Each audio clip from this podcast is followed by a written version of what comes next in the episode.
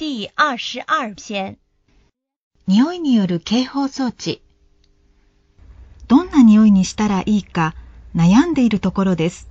というのは、消防研究所の光関大輔さんだ。耳が遠い人や聞こえない人のための火災報知器の研究開発を進めている。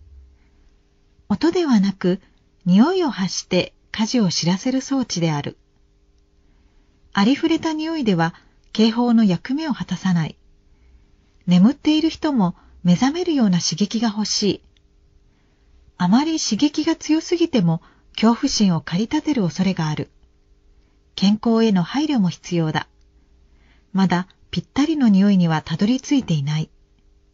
聴力という一つの感覚が失われると、自然に他の知覚は研ぎ澄まされると記すのは、高校時代に聴力を失った松森かりんさんだ。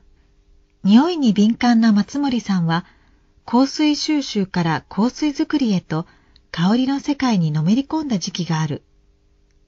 携帯電話の着信メロディーの代わりに香りが流れる。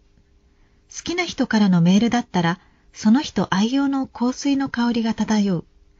そんな時代が遠くないと松森さんが思ったのは、携帯アクセサリー、携帯くんくんを知った時だった。着信電波に反応して香りを発する付属品である。販売元の企業は目覚ましが鳴る前にコーヒーの香りを流す時計も開発していた。消防研究所の川崎さんはこの時計を知って企業と共同で匂いによる警報装置開発に乗り出すことにした。防火訓練を火事と思って逃げ惑ったり、警報音が聞こえなくて踏切で危ない思いをしたりしたことのある松森さんは、警報装置に期待をかける。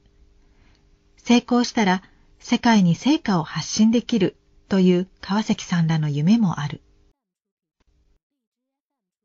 2004年5月25日